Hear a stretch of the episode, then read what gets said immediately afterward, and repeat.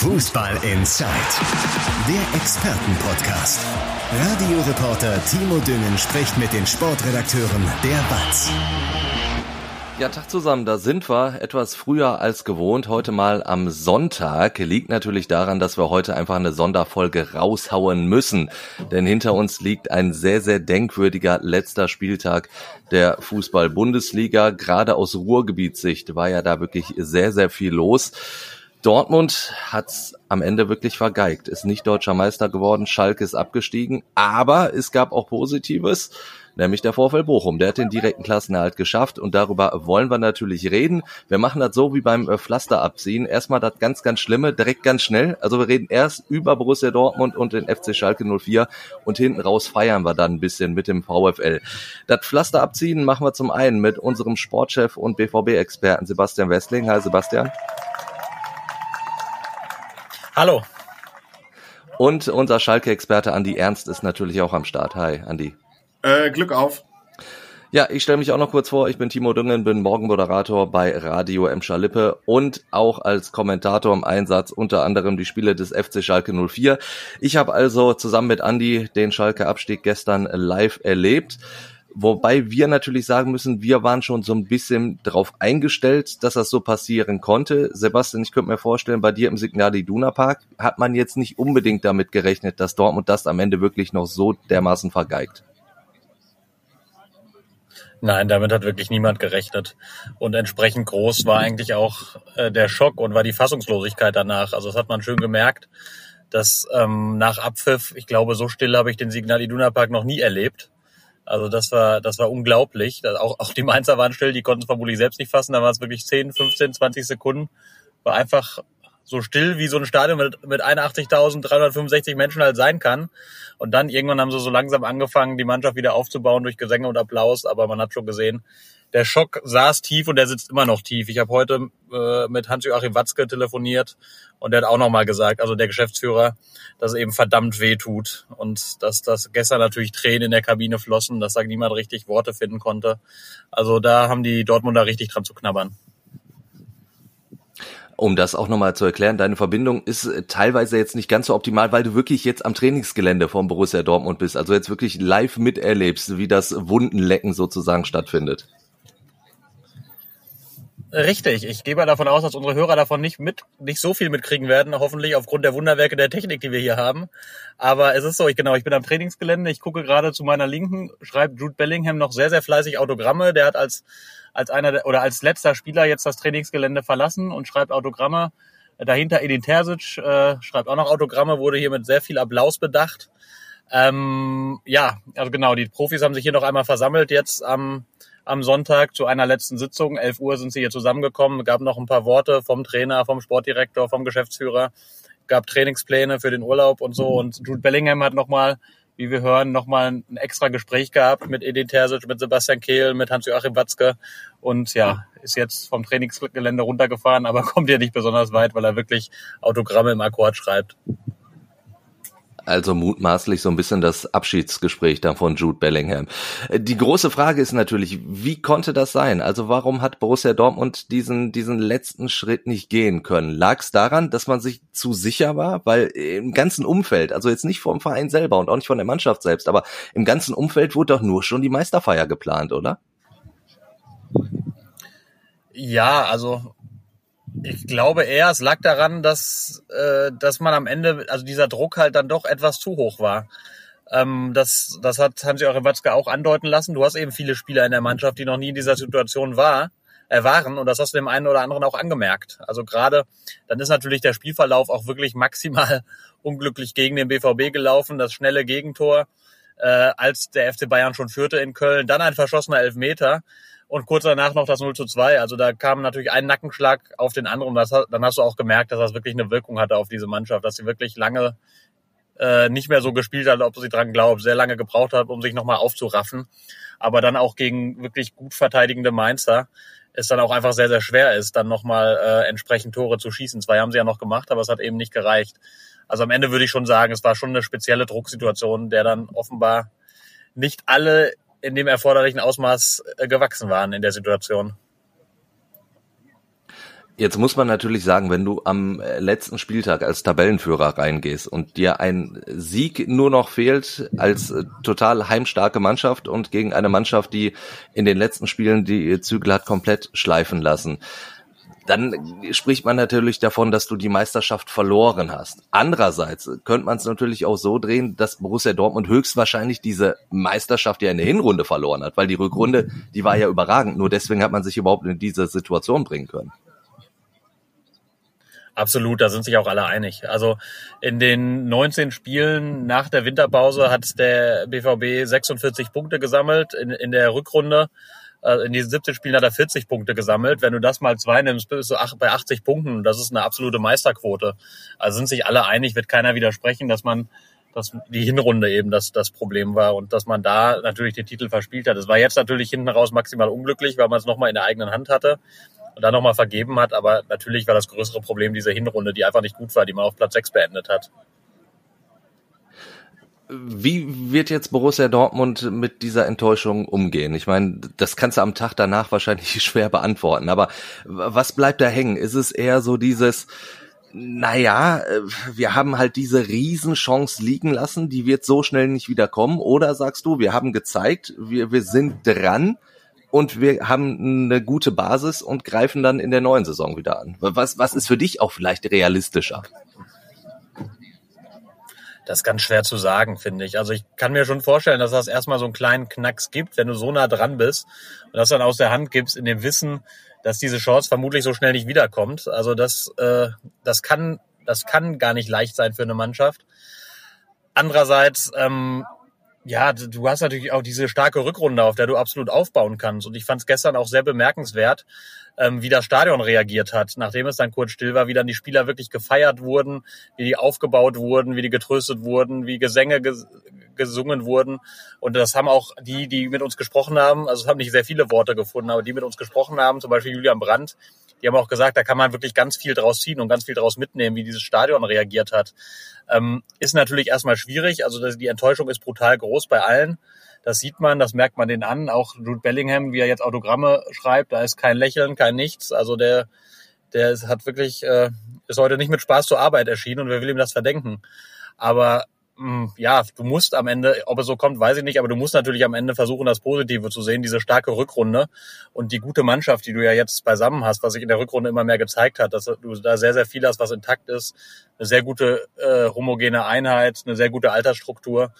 Das musst du einfach in den Vordergrund rücken und versuchen zu sagen, ja, das schaffen wir nächstes Jahr nochmal, in dem Wissen, dass der FC Bayern vermutlich eine etwas stärkere Saison spielen wird. Höchstwahrscheinlich, denn es ist immer, wenn die Bayern straucheln, da müssen wir da sein. Das hat Dortmund dann fast geschafft. Letzte Frage, die ich dann noch äh, an dich hätte, wäre, du hast gesagt, man hat schon eine homogene Mannschaft. Es wird nicht allzu viele Abgänge geben, aber es könnte natürlich eben den, äh, den wir auch schon angesprochen haben, dass Jude Bellingham äh, gehen wird. Ist ja, du hast das doch schon vor ein paar Wochen gesagt, sehr, sehr, sehr, sehr, sehr wahrscheinlich. Äh, wie, wie wird Dortmund sich da aufstellen? Also wirklich nur noch so, so ein, zwei naja, ähm, Spitzen setzen, also da nochmal so, so, so ganz kleine Schrauben drehen oder, oder doch nochmal in die Vollen gehen, was man eigentlich im letzten Sommer gemacht hat? Ja, es wird dieses, diesen Sommer, nach allem, was ich höre, es wird nicht so eine gewaltige Investition geben wie letztes Jahr, sondern ähm, du hast ja im Winter auch schon äh, Julian Riasson geholt, das war ja auch schon ein Vorgriff. Also so wahnsinnig viel wird nicht passieren, es wird so ein bisschen Nachjustieren geben. Du musst natürlich Jude Bellingham ersetzen, wenn er geht. Und das ist auch so die größte Baustelle im Kader ähm, in der internen Bewertung ist eigentlich die, die, das zentrale Mittelfeld und sind die Außenverteidigerpositionen. Im Sturm ist der BVB gut aufgestellt oder in der Offensive, in der Innenverteidigung auch. Mit drei Spielern auf sehr, sehr hohem Niveau, im Tor sowieso, auf den Außen auch. Also das, das zentrale Mittelfeld, das ist jetzt im Moment so das, wo man sagt, da müssen wir am ehesten was tun. Natürlich vor allem, wenn Bellingham geht, da schätze ich mal, dass man da so, ja, vielleicht so an die 100 Millionen wird erlösen können für ihn. Aber da darf man auch nicht vergessen, die werden auch nicht eins zu eins reinvestiert. Da geht noch ein bisschen Geld an seinen Ex-Club, da geht noch an Birmingham, da geht noch ein bisschen Geld oder einiges Geld wird an Steuern gezahlt. Da musst du hier und da noch andere Dinge machen. Also du kannst davon vielleicht zwei Drittel dann wieder reinvestieren und dann bist du bei, im heutigen Fußball schon bei gar nicht mehr so wahnsinnig vielen Spielern, die du dafür kriegen kannst, die dir auf einem gewissen Niveau helfen. Werbung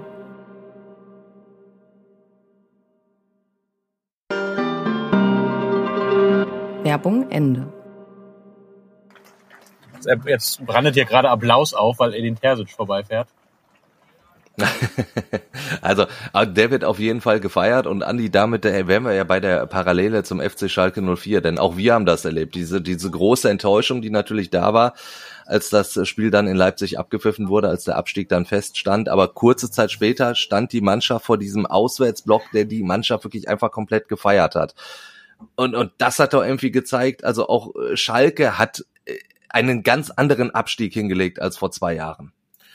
Ja, ganz genau. Es hat sogar so die Wirkung gehabt, als hätten die Spieler, ähm, wo die wussten gar nicht, wie sie damit umgehen sollen. Also sie waren gerade abgestiegen und ähm, dennoch war kein Schalker, ähm, war, hat das Stadion in Leipzig verlassen. Und ähm, so die Fans haben gegen diese Traurigkeit angesungen. So alles, was das Repertoire der Schalker Liedkultur so hergibt, haben sie gesungen und ähm, die Spieler haben teilweise echt wirklich hemmungslos geweint und äh, das war schon ähm, interessant, gerade weil vor zwei Jahren der Abstieg, da ist Schalke ja echt so ein bisschen ins Bodenlose gefallen, sportlich, von der Einstellung, Führungsriege, äh, kein Aufsichtsrat so richtig da war, da stand dann Wechsel bevor. Finanziell, es waren keine Zuschauer im Stadion wegen Corona. Die Mannschaft war null beliebt. Äh, ne? Wir erinnern uns an die Szenen ähm, der Spieler, die um den Arena-Ring gejagt werden von Fans oder von Fan-Idioten sozusagen. Und das ist jetzt halt was völlig anderes. Und auch in der Einstellung für die kommende Saison ist das halt jetzt anders. Ne? Also vor zwei Jahren hieß es ja oft, wir wollen äh, zur Winterpause nach 17 Spielen in Tuchfühlung sein. Äh, so hieß es damals. Ne? Das war so, wenn wir Sechster sind, aber nur sieben Punkte Rückstand haben, ist das okay. So und jetzt stehen Gerald Asamoah und Peter Knebel standen gestern eine halbe Stunde nach Schlusspfiff in der Mixdown und haben klar gesagt, direkter Wiederaufstieg und wir müssen jetzt leider ein Jahr einen Umweg gehen und so. Also das ist jetzt die Rhetorik der Schalker. Auch das ist jetzt natürlich ganz, ganz anders als noch in der äh, beim Abstieg vor zwei Jahren. Äh, weil du die beiden angesprochen hast. Ich, ich habe beide sehr, sehr als aufgeräumt empfunden gestern in der Mixzone. Genau, diese äh, Verabschiedung, also sagen wir so, das, was sie aufgeräumt werden lässt, ist, dass Schalke diese fulminante Rückrunde gespielt hat und ähm, ich meine, äh, Arne Zeigler, der TV-Kommentator, hat es ganz gut formuliert. Er sagte, Schalke steigt eben mit Haltung ab. So, du kannst, Schalke hat einfach in dieser Rückrunde alles versucht. Sie haben wirklich alles versucht. Sie haben sich äh, echt wirklich, was die Qualität der Mannschaft angeht und was sie aus sich gemacht haben, da hat echt alles gestimmt. Und in der Rückrundentabelle sind sie auch auf Platz 8. Das kann sich ja auch echt sehen lassen. Und Schalke ist nicht in Leipzig abgestiegen. Da kannst du verlieren. Da kannst du auch 2 zu 4 verlieren. Schalke ist nicht in der Rückrunde abgestiegen. Die war gut. Ich meine, die Analyse fällt jetzt natürlich leicht. Äh, der Abstieg begann in der vergangenen Sommerpause, weil im Gefühl des Aufstiegs einfach echt etliche Fehler gemacht worden sind. Ähm, und die ersten neun Spieltage hat Schalke dann einfach in den Sand gesetzt. Neun oder zehn Spieltage. Thomas Reis hat ein paar Spiele gebraucht, um sein System äh, reinzubringen. Und du hast nach der Hinrunde neun Punkte gehabt. Das ist einfach zu wenig. Und Peter Knebel brachte es dann auf den Punkt, in dem er sagte, wenn du nach 34 Spieltagen direkt abgestiegen bist, hast du einfach mehr falsch als richtig gemacht. Und das gilt zu analysieren. Und so stimmt, das stimmt. Ähm, äh, Schalke kann sich für die Rückrunde jetzt einfach nichts mehr kaufen, außer zu versuchen, diesen Schwung, diese positive Atmosphäre mit in die zweite Liga zu nehmen. Gleichwohl sollte Schalke die Situation nicht unterschätzen.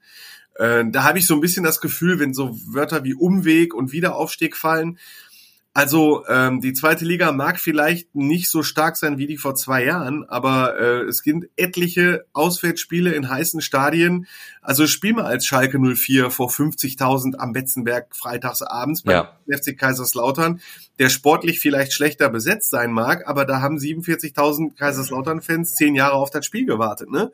Oder in St. Pauli am Millantor oder in Osnabrück an der Bremer Brücke oder oder in Magdeburg, oder auch das wirklich sehr sehr heiße Atmosphäre. Oder Fortuna Düsseldorf, die sicherlich ja. angreifen wollen, oder äh, Hannover, die angreifen wollen, ähm, oder Hertha BSC, die auch mit abgestiegen sind, oder Stuttgart oder HSV. Also ein Spaziergang wird die zweite Liga nächstes Jahr nicht und das sollte Schalke auch wirklich wissen. Und sie spielen so ein bisschen runter, dass es äh, nicht wie vor zwei Jahren noch ein XXL-Umbruch wird. Vor zwei Jahren waren ja 45 Transferbewegungen, aber sagen wir so, diesmal werden es auch wirklich zwei Dutzend Transferbewegungen mindestens werden. Es gehen ja alleine elf Spieler schon fix ja. weg. Und die muss man auch erstmal ersetzen. Also der Umbruch wird auch größer sein. Natürlich hast du, wie Peter Knebel das formulierte, einen etwas größeren Vertragsbestand als vor zwei Jahren.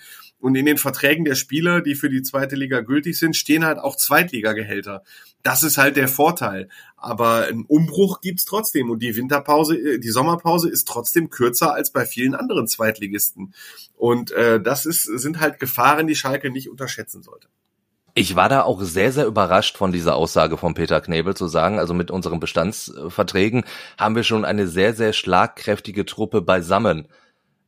Ob ich das jetzt so zu 100 Prozent unterschreiben würde? Ja, natürlich ist es eine Liga drunter. Dann hast du einen Drexler, einen, einen Fährmann, du hast einen Polter vorne drin. Stand jetzt auch Marius Bülter zum Beispiel, der hat auch noch Vertrag. Aber ob der dann zum Beispiel bleiben wird, schauen wir mal. Also auch da scheint mir das noch ein bisschen zu positiv zu sehen. Ja, absolut. Du kannst natürlich sagen, Fährmann äh, hat sich so gemacht, ähm, wenn er so bleibt und äh, Thomas Reis weiß mit ihm umzugehen. Das ist halt ein großer Vorteil. Wie oft haben wir an dieser Stelle in den vergangenen Jahren gesagt, trotz seines hohen Alters ist Ralf Fährmann einer, der von dem ganzen Umfeld und dem Team und dem Trainer gestreichelt werden muss. Und Thomas Reis hat das halt hingekriegt. Und deswegen zeigt Ralf Fährmann auch echte Top-Leistung. Also was der gestern alles noch rausgeholt hat, das war ja wirklich irre. Also als wäre der nicht fünf, also, also die fünf Wochen Verletzung war ihm irgendwie nicht anzumerken.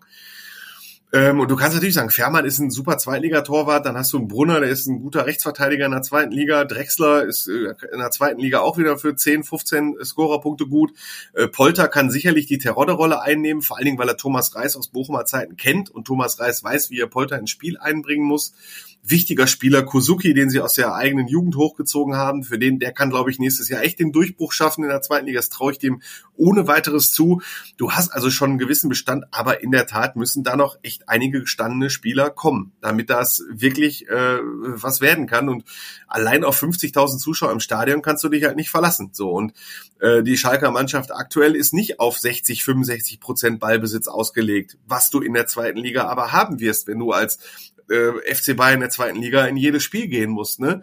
Da wird also noch viel passieren müssen, damit den optimistischen und positiven Worten dann auch wirklich Taten folgen können.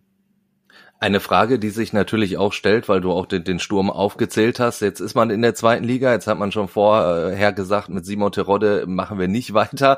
Sebastians Vorgänger Peter Müller hat gestern noch äh, getwittert und hat gesagt, ich halte das weiterhin für einen Fehler. Ich würde mit Simon Terodde in die zweite Liga gehen.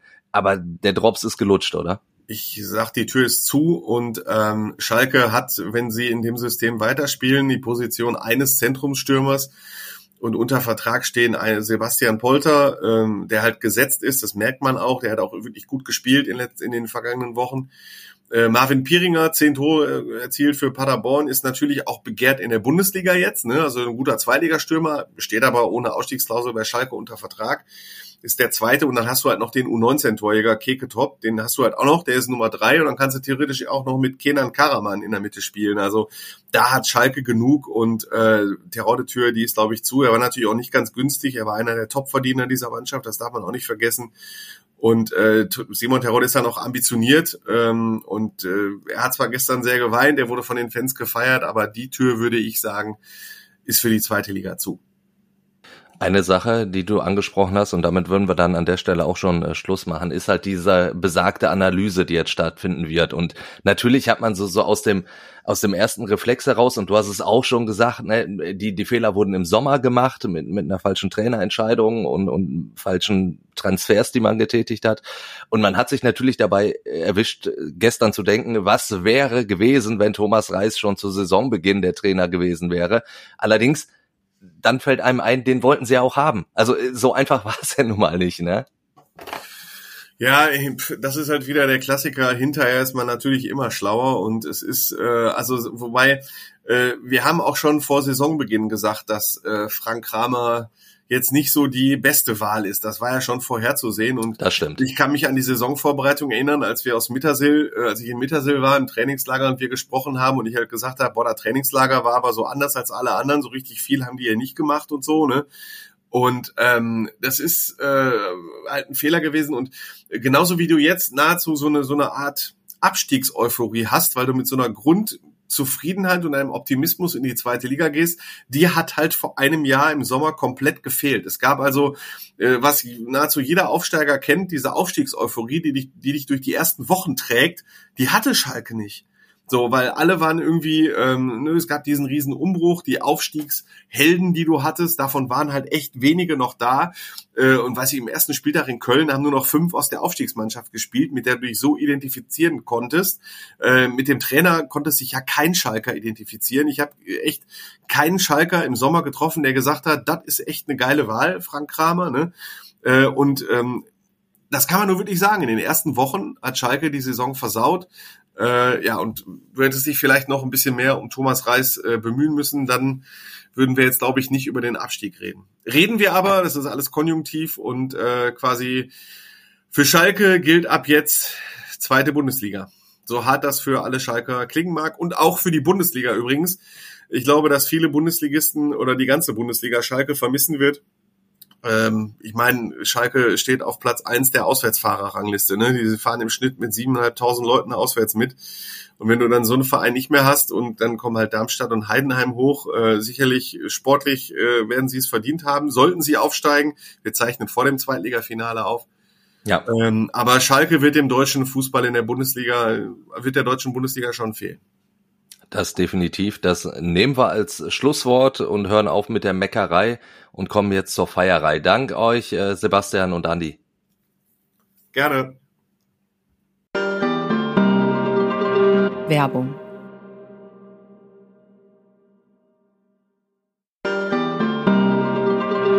Werbung Ende.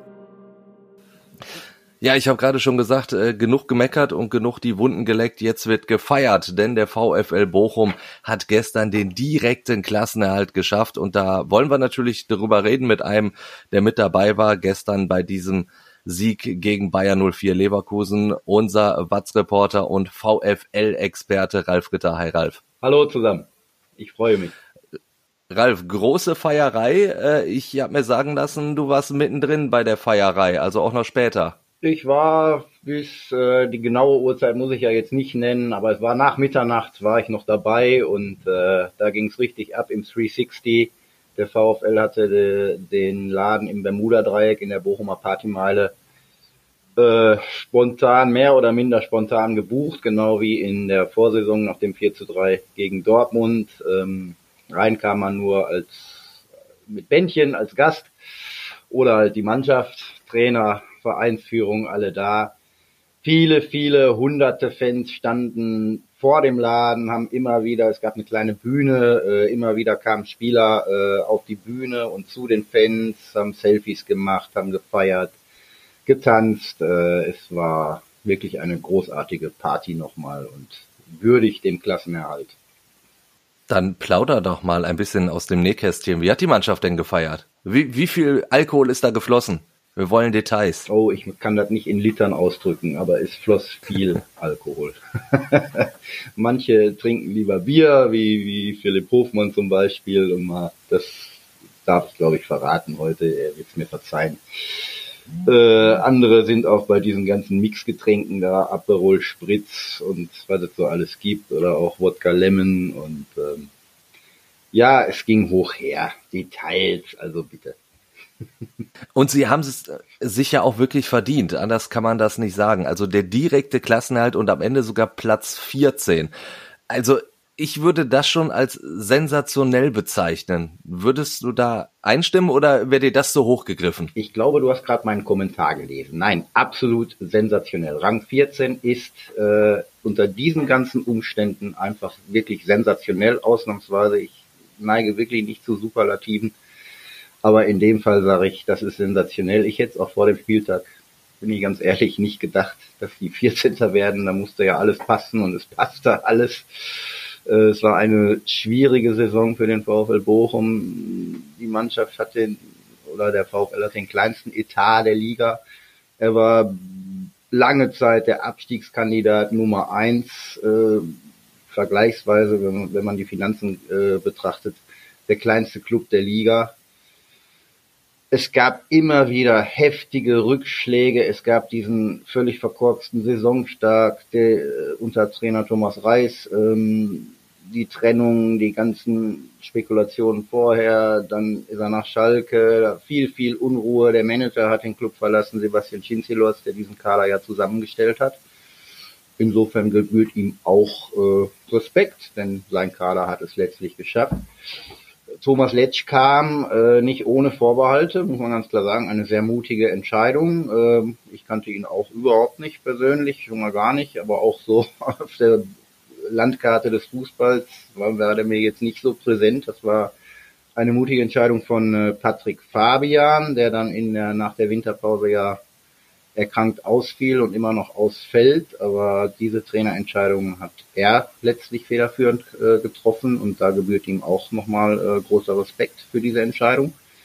Thomas Letsch ähm, ist richtig gut angekommen in Bochum, hatte dann auch einen schlechten Start mit dem 0 zu 4 in Leipzig und auch da dachte ich, bin ich ganz ehrlich, was soll das? Äh, die Saison ist durch, ja, plant schon mal die nächste. Ne? Äh, dann gab es den 13-0 Heimsieg gegen Frankfurt, für mich der wichtigste Sieg dieser Saison am äh, achten, nee, am neunten Spieltag, der erste Saisonsieg, der musste her, das war ein Schlüssel, dass es überhaupt weiterging. Äh, dann gab es natürlich noch weitere wichtige Siege, am Ende war jeder Weg sichtig, aber nach dem 0 zu 2 gegen Schalke hat man gedacht, Bochum ist weg. Ja, Schlusslicht, Derby-Niederlage, da gab es auch zum ersten und einzigen Mal so ein bisschen Unruhe auch bei den Fans. Äh, dann hat äh, Bochum ist wieder aufgestanden, hat in Köln gewonnen, gegen Leipzig gewonnen. Es kam da 2-3 gegen Stuttgart, auch da dachten wieder alle weg, ja, das 0-2 in Gladbach und dann für mich der zweitwichtigste Sieg der Saison nach, äh, nach dem 13-0 gegen Frankfurt war dann wirklich dieses 3-2 gegen Augsburg am drittletzten Spieltag. Äh, das musste gewonnen werden. Bochum hat's gewonnen und hat äh, sich mit dieser Euphorie dann auch der Fans, die wirklich die ganze Saison fantastisch waren und es gab auch äh, keinen Spieler, keinen Verantwortlichen, niemand, mit dem ich gesprochen habe gestern, auch nach, äh, ich sag mal zehn Bier, äh, niemand hat ähm, oder alle haben immer gesagt, die Fans, die Fans, die Fans. Sensationell. Also dieser Klassenerhalt, Michael Esser hat das nüchtern in einer in einem Gespräch mit mir äh, auch schon vor dem Finale gesagt, wenn wir es schaffen, dann ist das der Klassenerhalt der Fans. Und so ist es auch. Es ist der Klassenerhalt der Fans von Trainer Thomas Letsch, der immer ruhig, immer positiv geblieben ist, immer mutig nach vorne geblickt hat, statt äh, draufzuhauen, ja, nach außen. Intern redet er, das weiß ich, absolut Tacheles. Da ist er klarer Chef, da macht er ganz andere Ansagen, aber nach außen hat er immer alle geschützt, versucht, alle mitzunehmen. So kam es auch rüber und äh, ja, Letsch und die Fans, so habe ich es in meinem Kommentar auch geschrieben, äh, sind die größten Helden dieses, ja, dieser Sensation. Ja, und was ja wirklich aufgefallen ist, du hast das ja beschrieben mit diesen Niederlagen, die immer wieder da waren. Also vor allen Dingen diese Heimniederlage damals gegen Schalke. Da, da hat, hat man wirklich gedacht, das war's für den VfL. Aber der VfL ist immer wieder aufgestanden, weil der VfL auch gefühlt, ich meine, du bist da deutlich näher dran, ich kann das ja nur von außen beobachten, aber ich habe das Gefühl gehabt, beim VfL sind immer alle ruhig geblieben, was natürlich auch an dieser Ausstrahlung von Thomas äh, Letsch einfach liegt, aber so, so, so generell, das war alles ja. so, so ein bisschen, ja, man war sich der eigenen Stärken bewusst und wusste, das ist ein Marathon bis zum 34. Spieltag und gut ist. Ja, wie gesagt, also nach außen zumindest sind alle in der Rückrunde äh, ruhig geblieben, ne, nach diesen ganzen erwähnten Turbulenzen. Es gab auch noch eine Mitgliederversammlung mit einer Kampfkandidatur vom, vom Mannschaftsarzt gegen den langjährigen Vereinschef Hans-Peter Phillis, der sich dann durchgesetzt hat. Ähm, also die Hinrunde war schon sehr unruhig für Bochumer Verhältnisse. Äh, wäre es Schalke gewesen, wären Schlagzeilen ohne Ende gewesen jeden Tag aber es ist halt nur in Anführungsstrichen Bochum und dann blieb das noch einigermaßen lokal. Aber da war sehr viel Unruhe, sehr viel äh, Theater. In der Rückrunde nach außen wirklich, und ich habe auch mit vielen gesprochen, auch intern äh, absolut immer die Ruhe bewahrt, äh, Kraft und Mut ausgestrahlt und den Abstieg, den möglichen Abstieg auch immer in Kauf nehmend, ähm, dass es halt kein Weltuntergang wäre. Ne? Natürlich wollten alle die Liga halten und das bringt Bochum mega nach vorne. Ne? Planen jetzt mit einem Rekordetat von 40 bis 45 Millionen Euro, je nach Transfereinnahmen. Das wird sich noch zeigen. Aber das ist für Bochum ein Quantensprung und ähm, trotzdem war bei allem bewusst, wir können auch absteigen und dann gehen wir unseren Weg weiter. Da muss auch kein Mitarbeiter um den Job fürchten oder irgendwas. Und diese innere Ruhe und, und, und dieser Zusammenhalt dann auch mit den Fans, ähm, das war ja nicht immer so in Bochum, äh, hat dazu geführt, und mit Thomas Letsch als hervorragender Repräsentant des Clubs, der diese Ruhe halt auch verkörpert und ausstrahlt, hat dazu geführt, dass dieses Gemeinschaftsgefühl und diese Geschlossenheit dann trotz dieser erwähnten Rückschläge gehalten hat. Es war, wie gesagt, nicht immer ruhig. Nach dem 0 zu 2 in Gladbach zum Beispiel gab es eine sehr turbulente Woche beim VfL Bochum, von der dann scheibchenweise das ein oder andere Mal nach draußen gedrungen ist. Es gab einen Teamabend, einen Grillabend, wo sie alle nochmal zusammengerauft haben. Ja. Äh, es gab schon Maßnahmen, ne? auch, auch Härtefälle. Auch Thomas Letsch hat, ähm, deswegen sagte ich, der wirkt immer sehr ruhig, sehr äh, besonnen, äh, strahlt Mut und Optimismus aus, aber er hat ja auch harte Entscheidungen getroffen. Er hat auch Führungsspieler auf die Bank gesetzt, wie Danilo Soares, wie Christian Gamboa, Simon Zoller spielt keine sonderlich große Rolle mehr. Äh, das waren mutige Schritte, an der eine Mannschaft auch zerbrechen kann, aber er hat es irgendwie geschafft, das Team zusammenzuhalten, die wichtigsten Kräfte zu bündeln dass sie als Einheit aufgetreten sind und in den letzten drei Spielen äh, hat man das sehr, sehr deutlich gesehen. Ein Wort noch zu den Fans. Ja. Äh, auch das kommt ja auch nicht immer nur von ungefähr, sondern da muss auch die Mannschaft mitspielen. Ja, ein, ein Lucilla, Anthony Lucilla, ein äh, Simon Zoller, die waren bei den Fans. Die haben auch das Gespräch gesucht. Man hat sich da wirklich, äh, ne, das waren nicht hier die Stars und da die, die Fans, die ich sag jetzt mal überspitzt so doof sind und immer ins Stadion kommen äh, und Geld dafür bezahlen, wenn wir verlieren. In Anführungsstrichen, ne? Sondern man hat sich wirklich zusammengerauft, hat Einheit gefunden und äh, von beiden Seiten äh, wirklich eine, eine großartige Symbiose. Da hat sich richtig was entwickelt. Dann habe ich eine abschließende Frage jetzt schon zum Schluss. Man sagt ja immer so, das zweite Jahr als Aufsteiger ist das schwierigste. Das hat der VfL jetzt gemeistert, hat den Klassenerhalt geschafft. Du hast auch schon gesagt, der Etat wird jetzt nach oben geschraubt. Ist der VfL auf dem Weg dahin, sich in der Bundesliga zu etablieren? Wie wäre da so deine Prognose? Ja, auf dem Weg dahin ist er auf jeden Fall. Er spielt jetzt das dritte Jahr in der Bundesliga. Äh, anders als in dieser Saison. Ich äh, bin auch der Meinung, das war äh, die schwierigste Saison von den, also schwieriger als die erste und auch schwieriger als die nächste. Äh, mit Darmstadt kommt ein Aufsteiger hoch, äh, vielleicht Heidenheim oder HSV. Ähm, auf jeden Fall sind vor allem Heidenheim natürlich da äh, erstmal unter dem VfL Bochum platziert vom Gefühl und auch von den wirtschaftlichen Möglichkeiten her. Äh, ja, wie erwähnt, äh, Bochum steigert den Etat, äh, kommt Teams wie Bremen oder Köln da äh, näher. Noch nicht ganz auf Augenhöhe, aber kommen da schon nah dran. Äh, das heißt im Umkehrschluss allerdings auch, die Ansprüche werden steigen. Die Ansprüche werden steigen. Man ist nicht mehr die, in Anführungsstrichen, graue Maus, die nur durch eine Sensation die Klasse halten kann, wie sie es jetzt geschafft hat, sondern man erwartet mindestens Platz 16. Ja, das ist minim, minim, minim, Minimalziel, was jetzt so alle denken. Ne? Also 16 ist ja eigentlich schon gebucht. Und ja. äh, eigentlich müssen wir auch Neunter werden, so ungefähr. Ne? ähm, und da wird es jetzt darauf ankommen, dass der Kader gut zusammengestellt ist, dass äh, die Mannschaft einen guten Ball spielt, ohne, ohne seine Basics zu vergessen, nämlich dieses, diese gemeinschaftliche Arbeit gegen den Ball. Ich bin schon der Meinung, dass es auch darauf nächste Saison wieder ankommen wird. Äh, Bochum wird auch nächste Saison keinen Kader wie RB Leipzig haben und alles in Grund und Boden spielen können. Das, das geht einfach nicht. Ne? Und jetzt ist Thomas Letsch natürlich gefordert, äh, da die richtige Mischung dann auch zu finden. Jetzt ist es sein Kader. Den alten hat er übernommen. Mit Erfolg. Jetzt hat er großen Einfluss. Zusammen mit Mark Letter sind die seit Monaten dran, den neuen Kader zusammenzustellen. Er will umstellen auf Dreierkette, er will das Spiel flexibler gestalten, dass nicht nur lange Welle und zweite Welle äh, das Bochumer Rezept sind, sondern es viel mehr Varianzen gibt. Und das wird spannend sein zu sehen, ob das gelingt. Und das alles in der ersten Fußball-Bundesliga, denn der VfL Bochum hat so ein bisschen die Ruhrgebietsfahne dann gestern zumindest hochgehalten. Ein Erfolgserlebnis gab's im Pott. Ralf Ritter war mit dabei und hat uns das gerade sehr eindrucksvoll nochmal geschildert. Dank dir, Ralf. Danke.